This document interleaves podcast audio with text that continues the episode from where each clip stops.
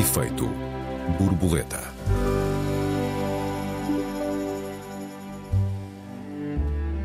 As agências espaciais voltam a interessar-se pela exploração da Lua, onde a NASA planeia tornar a fazer aterrar um homem em 2025, o que significa esse regresso ao satélite onde há mais de meio século Armstrong aterrou pela primeira vez. Bem-vindos a mais um Efeito Borboleta, eu sou Joel Neto. Olá, bem-vindos, eu sou a Raquel Varela. Olá, Joel. Olá, Raquel. Olá, Raquel, boa tarde. Raquel, tu sonhas com uma viagem à Lua, ou uma viagem a Marte, ou, ou mesmo apenas uma viagem orbital à Terra? És esse tipo de observadora da conquista do espaço? Não, não, eu nem sequer vejo, tenho que confessar que eu nem sequer vejo, não tenho nenhum interesse hum, em nada do que tem a ver com a vida eh, extra-terra uh, com filmes de ficção científica, com a corrida espacial, quer dizer, foi coisas que nunca. E havia muita gente à minha volta, uh, muito interessante, e portanto isto não é. Não estou aqui a dizer que o tema não, não é muito giro e que a ficção científica não pode ser super desafiante, que gostava e eu nunca compreendi porque é que não gostava.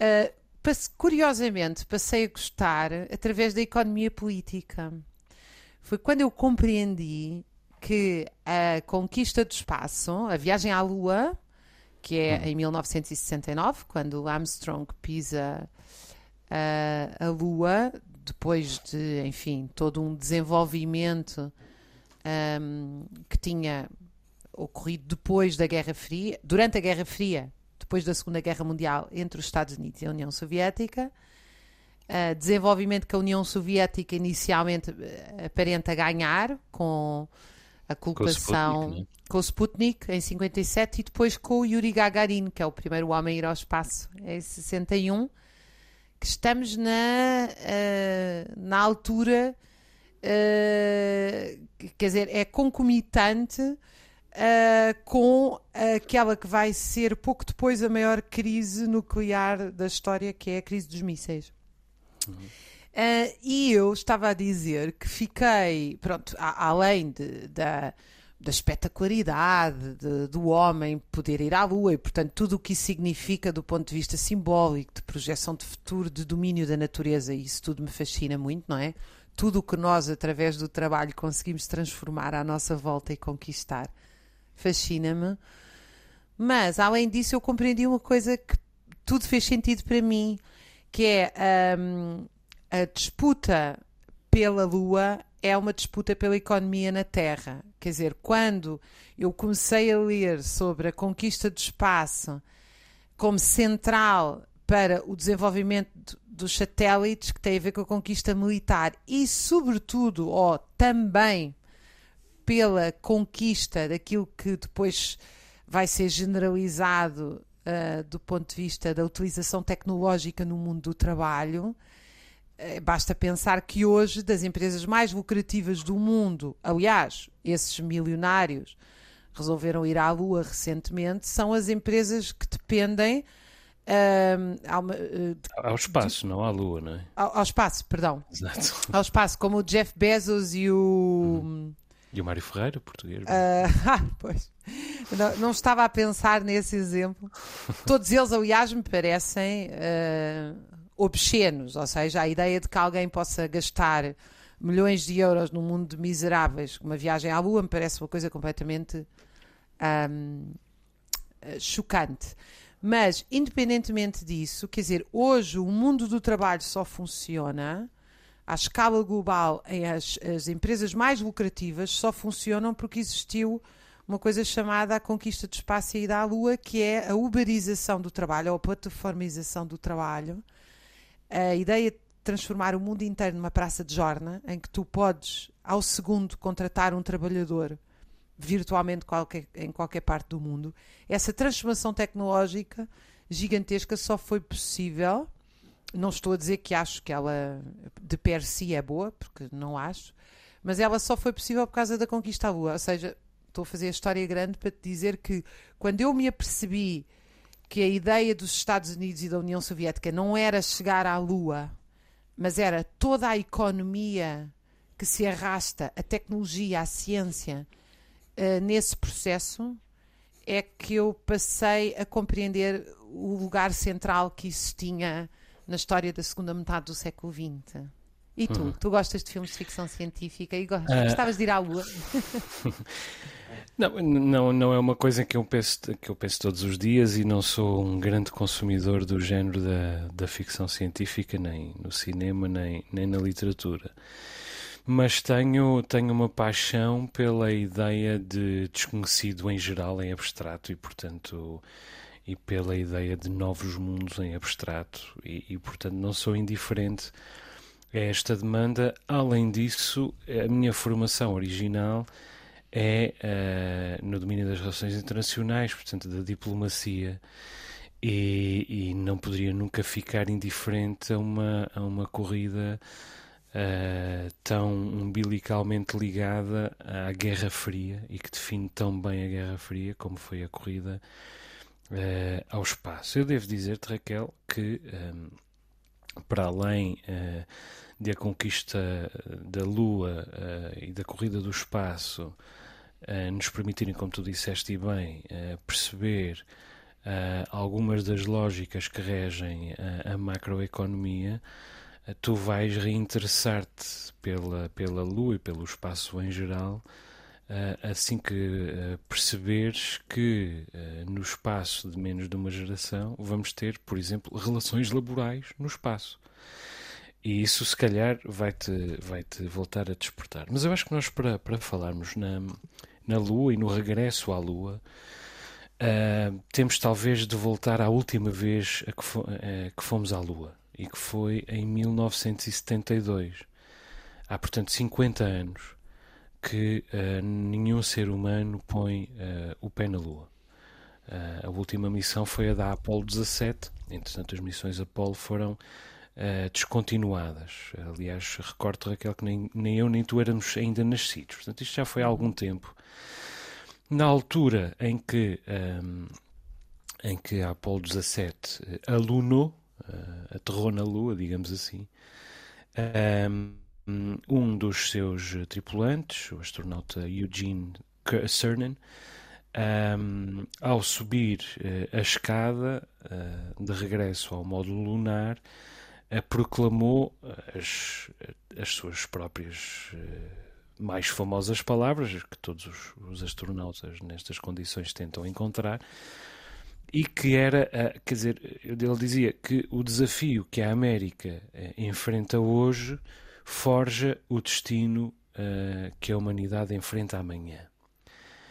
A verdade é que estas palavras não se concretizaram, porque, uh, contrariamente às, às expectativas de Eugene Cernan, um, o homem desinteressou-se uh, em grande escala uh, da Lua. Uh, os Estados Unidos, no entanto, agora voltam a fazer planos para colocar, voltar a colocar seres humanos na Lua em 2025 e não são só os Estados Unidos. Por exemplo, a China também tem planos para a lunar.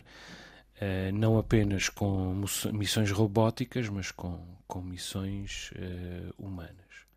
A questão é que uh, em 1972 o, o, o, sentido político da exploração da Lua diminuiu drasticamente e o interesse científico com uh, as uh, capacidades, com, com os recursos tecnológicos com, e com o desenvolvimento científico existentes uh, no, nos anos 70 não justificavam a, a continuação daquele, daquele esforço. Eu recordo que, que a projeção, que a, que a exploração do espaço e que, e que a, aterragem na Lua e a exploração da Lua eram mais até do que, do que uh, uma questão de economia uh, política, como tu, como tu disseste, e que é evidentemente relevante, mas era sobretudo uma questão de projeção de força militar. E, portanto, era uma demonstração de força, era uma projeção de força, que era absolutamente relevante no contexto da Guerra Fria, e por isso houve várias alunagens entre, entre 1969 e 1972. por alguma razão, a, a, a NASA a, deixou de, de, de, abandonou esse projeto e a razão é muito simples: é que para voltar agora à Lua, a NASA vai ter de gastar 100 mil milhões de dólares. É o PIB de um Estado bastante significativo, de, de um Estado médio, médio grande até em alguns, em alguns continentes. No entanto, o, o Bill Nelson, um dos administradores da, da NASA, uh, disse esta, esta frase recentemente. Uh, vejo um futuro em que a NASA uh, aterre, faça aterrar o, a primeira mulher e a primeira pessoa de cor na Lua.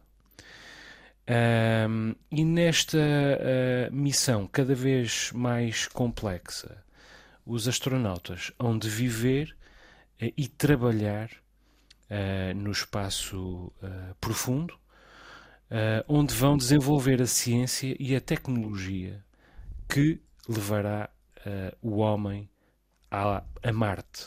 Portanto, a Lua, um, na verdade, não é um fim em si mesma. A Lua é entendida como um espaço privilegiado para continuar a compreender uh, o sistema solar. Foi a compreensão da Lua que nos permitiu compreender todo o funcionamento do sistema solar, desde logo a datação da existência da Lua e a datação de, e, a, e, a, própria determinação da, da sua da sua formulação uh, da sua formação geológica. A Lua é feita de detritos uh, da Terra uh, resultantes de uma, de uma explosão quando, quando a Terra foi abalroada por um, por um objeto, grosso modo, do tamanho do, do planeta Marte. Mas, além de representar uma base avançada, digamos assim, para a exploração de Marte, a Lua pode uh, também um, eh, significar uh, uma série de novas, uh, novos âmbitos de pesquisa científica, de investigação científica, de, âmbitos, aliás, dos quais ainda não, nem estamos completamente conscientes, além de que pode, evidentemente, inspirar novas gerações no que diz respeito ao interesse pela ciência e pelo, pelos diferentes campos da engenharia e de corresponder a esta necessidade uh, crescente ou esta oportunidade que, que o capitalismo encontra uh, de explorar uh, o turismo espacial.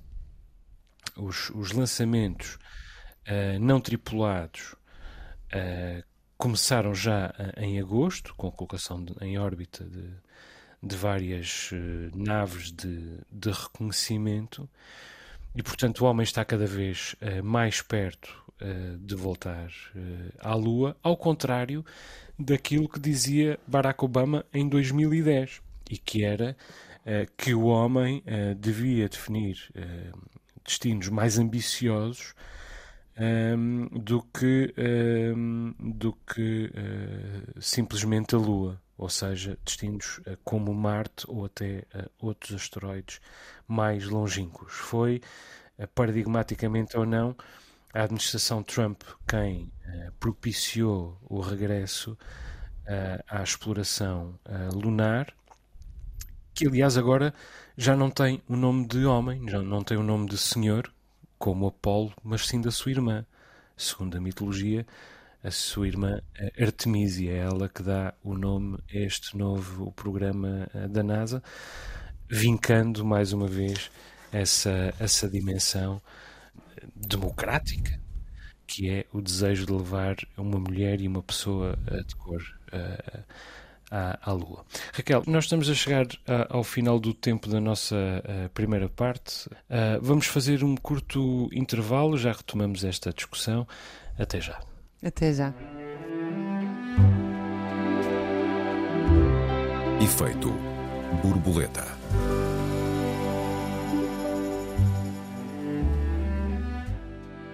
Efeito borboleta, segunda parte. Esta semana discutimos o regresso do homem à Lua. Raquel, há pouco falávamos dos 100 mil milhões de dólares que vão ser precisos para o regresso uh, à Lua. imagino que estes números te irritem um bocadinho. Olha, tu não gostas de dinheiro. Só... Olha, só para. Uh, é, é, é um posso citar, aliás, a frase eh, do Karl Marx, que é uma frase que ele troca numa carta com alguém, numa daquelas situações. O, o Marx andava sempre sem dinheiro.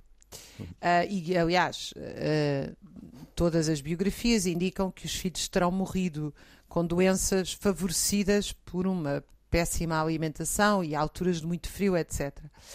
Uh, e durante um período qualquer ele escreve numa das cartas que quem diria que alguém que escreve eh, sobre, tanto, sobre o capital possui tão pouco? e eu também uh, posso dizer que não sou propriamente uh, uma empresária e falo tanto de dinheiro e de, dos problemas que ele causa ao mundo.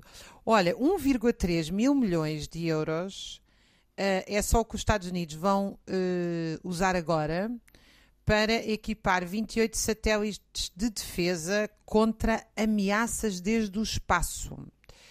Nomeadamente, naturalmente, o que está aqui em causa são os mísseis hipersónicos da China e da Rússia, segundo uma notícia que eu li no Expresso.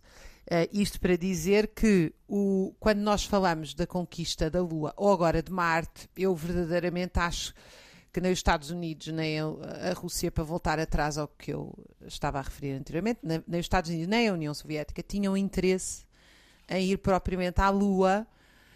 Um, eu acho que o interesse fundamental era uh, justificar todo um investimento que assenta sobretudo no complexo militar industrial e que na sua produção arrasta uma uma capacidade de transformação tecnológica e científica abissal. Porque quando nós pensamos na ida à Lua, para materializar um bocadinho o meu argumento, nós não estamos a falar do, do foguetão que vai um, aterrar na Lua, que não se chama aterrar, chama-se alunizar ou qualquer coisa assim. Alunar, creio. Um, que é a física que está por trás disto, nomeadamente enfim, no campo dos materiais, no campo de N, uh, N uh, questões, no campo da eletrónica, no campo da, enfim, de, de, da própria, tudo o que é a indústria aeronáutica, ou seja, há toda uma indústria gigantesca e obviamente depois relacionada com as chamadas novas tecnologias, com aquilo que os satélites proporcionam, etc estamos todos simultaneamente ligados. Um, eu penso que esta ida a Marte também é neste sentido. Ninguém está a pensar ir viver para Marte. E eu, aliás, lembrei-me de um romance de um bolchevique é famoso, eh, vai ser famoso por isto que eu vos vou contar, Alexander Bodganov, Uh, talvez conheçam-no lá em casa por uma famosa fotografia em que o Lenin está a jogar xadrez e ambos estão a ser olhados pelo Máximo Gorky. Porque o Bodganov não é um grande escritor e não se tornou conhecido por ser um grande escritor, e escreveu este romance chamado Estrela Vermelha. Uh, isto é na União Soviética antes da stalinização, e portanto, todo o romance é uma utopia de expedição ao planeta Marte, onde já haveria socialismo. Eu, que sou uma socialista convicta, achei o romance completamente assustador e pensei: se isto é o socialismo, não me levem para lá, por amor de Deus. Porque, embora ele tente desenhar uma sociedade muito igualitária e democrática, isto é no período antes de Stalin, uh, nem sei se este não vai ser morto também, como conta a piada do humor negro na União Soviética que toda a gente acabaria por ser morta pelo Stalin, até o próprio Stalin, isso é, é a boa piada, não aconteceu.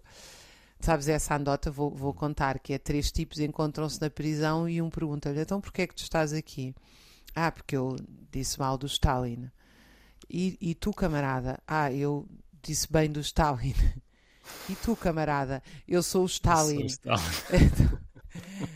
Era, Bom, não sei se lhe aconteceu o mesmo ao Botganov, mas ele imagina uma sociedade socialista em Marte. A sociedade tinha muito imbuída aquela ideia, que foi muito forte entre os bolcheviques, para contrariar o subdesenvolvimento da Rússia, de que o socialismo seria não a emancipação criadora, como muitos outros socialistas consideram, mas uma espécie de hiperprodução.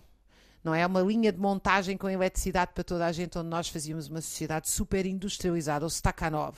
E a imagem, a ideia que eu queria em Marte é essa. Portanto, é uma sociedade onde tudo está perfeitamente racionalizado. Imagina uma gigante auto-Europa no planeta Marte, onde está tudo coordenado ao milímetro, portanto, é uma sociedade, quanto a mim, profundamente opressora, embora formalmente fosse uma sociedade democrática, ou seja, uh, tudo funcionava democraticamente.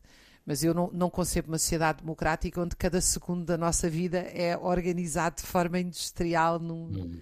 num tapete rolante. Uh, isto para dizer que já no início do século XX Uh, e muitas outras há, como se sabe, e mais antigas, enfim, a ideia de sair da Terra é muito anterior à literatura do início do século XX, uh, eh, mas esta, esta imagem de que como é que nós, o, o que é que está do outro lado, eu acho que parte disso também é o fascínio por nos compreendermos a nós próprios, não é? Porque olhar, hum, claro, claro, claro, olhar o planeta Terra e ver tudo o que conseguimos fazer. Eu, por exemplo, fico fascinada. Eu não fico fascinada com construir um satélite ou um míssil, mas fico fascinada com a ciência que permite eh, construir, porque a mesma ciência que permite construir um satélite ou, ou um míssil é a ciência que nos permite construir uh, máquinas extraordinárias que nos facilitam a vida, que auxiliam na saúde, que auxiliam nas comunicações, que uhum é a, mesma, é a mesma ciência, ou se tu quiseres, é o mesmo impulso que nos permite a literatura, a arte, o amor. Ou seja, eu acho que a vida na Terra realmente é uma coisa fascinante. Nunca tive essa ideia de que nós temos que ir para fora para nos compreender cá dentro, mas compreendo-a lindamente, quer dizer, porque é, é o fascínio de tentar perceber isto é tão extraordinário que não pode ser único, diria eu. Uhum. Não sei se essa imagem não está por trás. Eu, eu gostava de... Hum. Deixa-me só acrescentar uma nota muito rápida, se tu me permites. Uhum. E que eu acho que é justificativa para a utilização massiva do dinheiro. Ou seja, como é que se convence as pessoas a gastar tanto dinheiro numa coisa cujo fim é pouco claro? Eu acho que é com essa dimensão da utopia. Uhum. Uhum.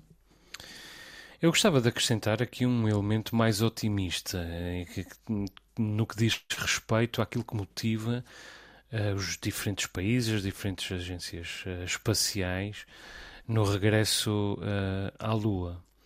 Como tu dizes e bem, há um interesse eminentemente militar neste, nesta demanda.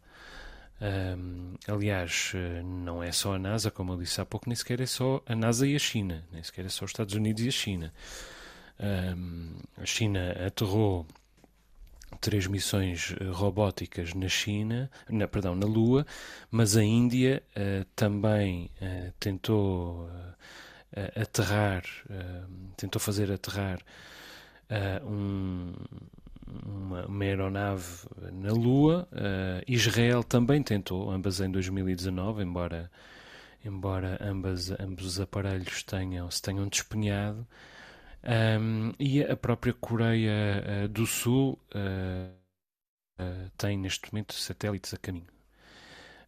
portanto, este, esta demanda é uma demanda que está um pouco um, por todo o lado, é eminentemente militar, como tu disseste, e do ponto de vista de vários países, e em particular dos Estados Unidos, tem uma preocupação que é não permitir à China reclamar a, a Lua como sua. Uh, aliás, essa, essa uh, preocupação foi declarada. Uh, nós não queremos, disse o administrador da NASA, nós não queremos que chegar à Lua e que a China possa reclamar a Lua como uma zona exclusivamente sua, porque já lá está, antes de nós. Portanto, aquilo de que nós estamos a falar é, evidentemente, de uma nova Guerra Fria, mais uma acessão um, desta uh, nova Guerra Fria entre os Estados Unidos uh, e a China, e nem sequer é uma nova acessão dessa, dessa nova uh, Guerra Fria. Agora, há uma outra motivação para a NASA e para, para as restantes nações que neste momento são com regresso, sonham com o regresso à Lua, que tem a ver com a descoberta de água na Lua. O que pode mudar por completo toda a, a exploração uh, espacial e, inclusive, abrir mais caminhos do que aqueles que nós neste momento um, imaginamos. Um, como, como eu disse na, na primeira parte, as, as uh, pedras recolhidas pelas missões Apolo permitiram-nos perceber o funcionamento do, do sistema solar. Um, a análise dos isótopos, do, dos isótopos uh, uh, radioativos permitiu-nos fazer uma datação das várias regiões da Lua, uh, permitiu-nos determinar a formação da Lua e, entretanto, nós desinteressámos-nos porque passámos a olhar para a Lua como um lugar desolado, seco e sem atmosfera. Agora, um, e nessa altura voltámos o nosso interesse para, para outros destinos, uh, chamemos-lhe assim, uh, não apenas Marte, mas inclusive várias luas de, de Saturno ou de, ou de Júpiter. Agora, o, o, o, interesse científico na Lua nunca desapareceu e, uh, subterraneamente, digamos assim, ao longo deste, deste tempo, foi-nos permitido descobrir um, água uh, no, no planeta, uh, no, água no, neste, neste satélite, nas suas, nas suas crateras, água congelada uh, no fundo dessas, dessas crateras, na, naquilo que se chamam os polos da Lua, mas isso pode vir a revelar-se um, um, recurso absolutamente incalculável. Porque a água congelada pode desde logo vir a proporcionar água, uh, digamos, para astronautas que visitem a Lua, para simplificar. Mas além disso, a água pode ser dividida entre hidrogênio uh, e oxigênio. E no limite, da, no limite é possível uh, conceber que esta água que está congelada no fundo das crateras da Lua venha a permitir forjar ar respirável. E realmente, uh, se uh, o ar uh, da Lua puder de algum modo tornar-se respirável, ou parte dele, nós vamos ter de reconceber toda a lógica da relação com o espaço, mas mesmo a, montante disso, vamos poder desde logo conceber a criação de uma estação espacial na Lua, uma estação de escala, precisamente em busca da exploração de Marte que é aquela uh, que está no limite deste, deste pensamento. E só isso já abre uh, milhões de novas uh, perspectivas, desafia-nos a, a, repensar toda a nossa relação com o espaço, não só a nível prático, mas até a nível da própria imaginação. Água na Lua é um pressuposto que torna, se virmos bem, torna datada toda a, a grande parte, pelo menos, da literatura de ficção científica grande parte uh, do cinema, ou seja, aquelas que nos, nós julgamos até agora serem as grandes limitações no que diz respeito à possibilidade da exploração do espaço, que é a ausência de água e, acima disso ainda, a ausência de ar respirável, podem afinal não ser uh, limitações. E isto é aquilo a que, é, aquilo a que os cientistas chamam eh, uma revolução.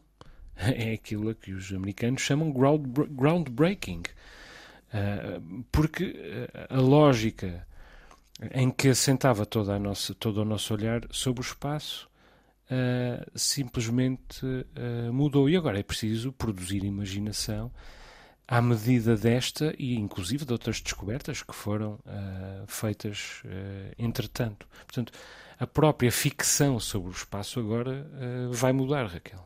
Queria só acrescentar, se eu ainda tenho tempo. Tens, tens. Durante a contestação, uma das questões que surgiu imenso, portanto, a, a chegada à Lua dá-se em 1969 e os Estados Unidos viviam talvez o seu período mais uh, conturbado do ponto de vista dos conflitos sociais na história, a seguir à década de 30, que foi o movimento dos direitos civis, em que, junto com a luta dos negros do Sul pela igualdade, em que, que não estava garantida, atenção, Uh, junta-se a, a, este setor um amplo movimento negro operário de grandes cidades como Chicago, etc.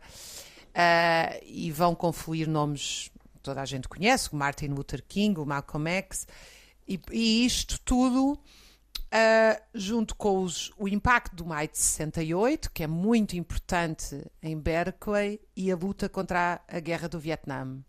Portanto, os Estados Unidos vivem. O próprio Colin Powell, que foi secretário de Estado norte-americano e um neocon, disse foi dos períodos que nós uh, pensámos que havia uma ameaça revolucionária nos Estados Unidos, mais difíceis de conter. Utilizou ele uma expressão que eu estou a citar de cor.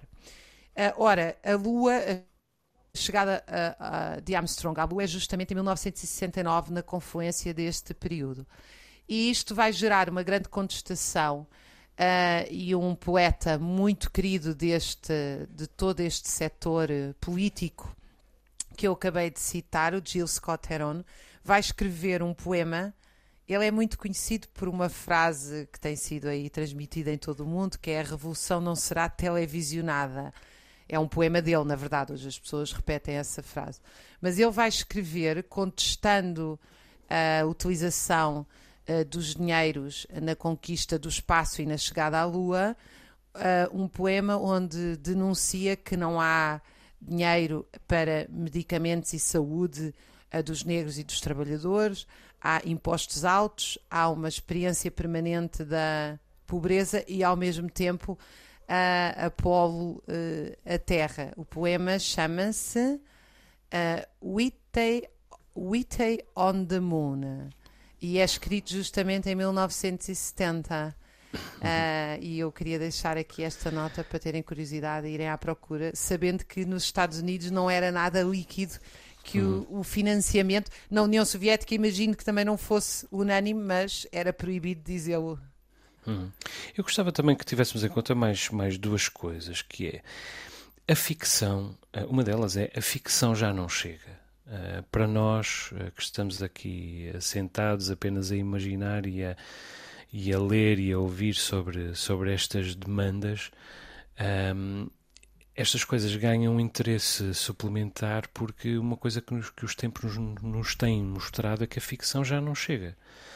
Quer dizer, nós vivemos o tempo do, do documentário, por alguma razão, o género documental no, no cinema e na televisão tem crescido tanto um, no, nos, últimos, nos últimos anos. A realidade começa a ser mais fascinante do que a ficção e provavelmente porque a ficção está a perder uh, uh, pujança, mas também porque a realidade está a ganhar pujança. Uh, mas para sustentar esse interesse é preciso que, continuemos a forjar mais e melhor realidade. E, portanto, a, a conquista espacial recupera centralidade também nesse, nesse contexto. E, além disso, a Terra, o planeta Terra já não chega por uma diferente, por uma série de, de razões. Quer dizer, a Terra é o lugar da pandemia e agora vem uma recessão global e temos uma guerra em curso e acabamos uh, de sair dessa pandemia, mas já temos pela frente uh, uma crise inflacionista e o fanatismo religioso é cada vez mais encarniçado e sucedem-se as crises financeiras e a crise energética e a crise demográfica. E isto para já não falar na, na crise democrática, com a ascensão da extrema-direita, mais a crise ecológica, que nos vai passar por cima como um rolo compressor, a Terra já não chega. A Terra é, é, sobretudo, o lugar das solidões urbanas, é o lugar da solidão. E por isso também precisamos uh, de outros lugares. Alguns, evidentemente, uh, refugiam-se em deuses, uh, ou, ou no, nos deuses tradicionais, vividos com novas paixões e até em novos deuses, ou em novos modelos de, de experienciar os deuses anteriores. Aliás, acho que havíamos de falar nisso um dia destes, da promiscuidade entre as elites de uma série de países do Ocidente e uma série de novas seitas, que eu acho que é um problema que, de que temos de falar, até a propósito da morte de Shinzo Abe, o, o antigo primeiro-ministro japonês. Uh, mas quer dizer, nada responde a esse labirinto original, uh, como encontrar novos lugares novos horizontes e, e, novos recursos. E eu acho que, Raquel, acho que era sempre mais ou menos inevitável que a conquista da Lua uh, recuperasse espaço e, aliás, que as próximas décadas fossem de algum modo vividas a olhar para, para o espaço. Se Embora conquistarmos coisa. aqui as nossas pequenos lugares onde nós vivemos, uh, seja também uh, um desafio que está frente a toda a humanidade. Não Como é conseguir viver em comunidade aqui na Terra continua a ser um desafio provavelmente mais difícil do que a conquista da Lua ou de Marte. Mais quimérico, pelo menos. Mais quimérico. De volta à Terra Chã e aqui ao Conselho de Oeiras.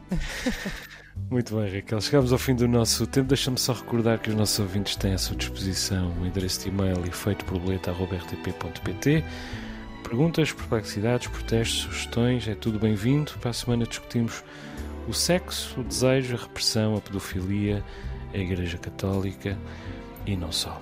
O Efeito Borboleta volta para a semana. Até lá, um beijinho, Raquel. Um beijinho, até para a semana aos nossos ouvintes.